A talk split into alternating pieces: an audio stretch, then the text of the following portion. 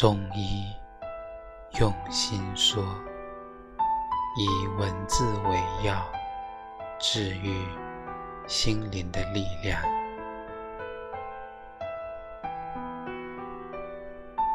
我们一生要走多远？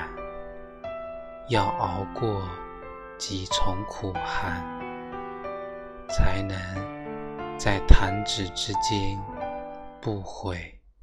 不愿，摇摇欲坠的归鸟，身躯疲倦的野草，何尝不一样？坚守最后的信念。当我深陷在无边黑暗，又怎样？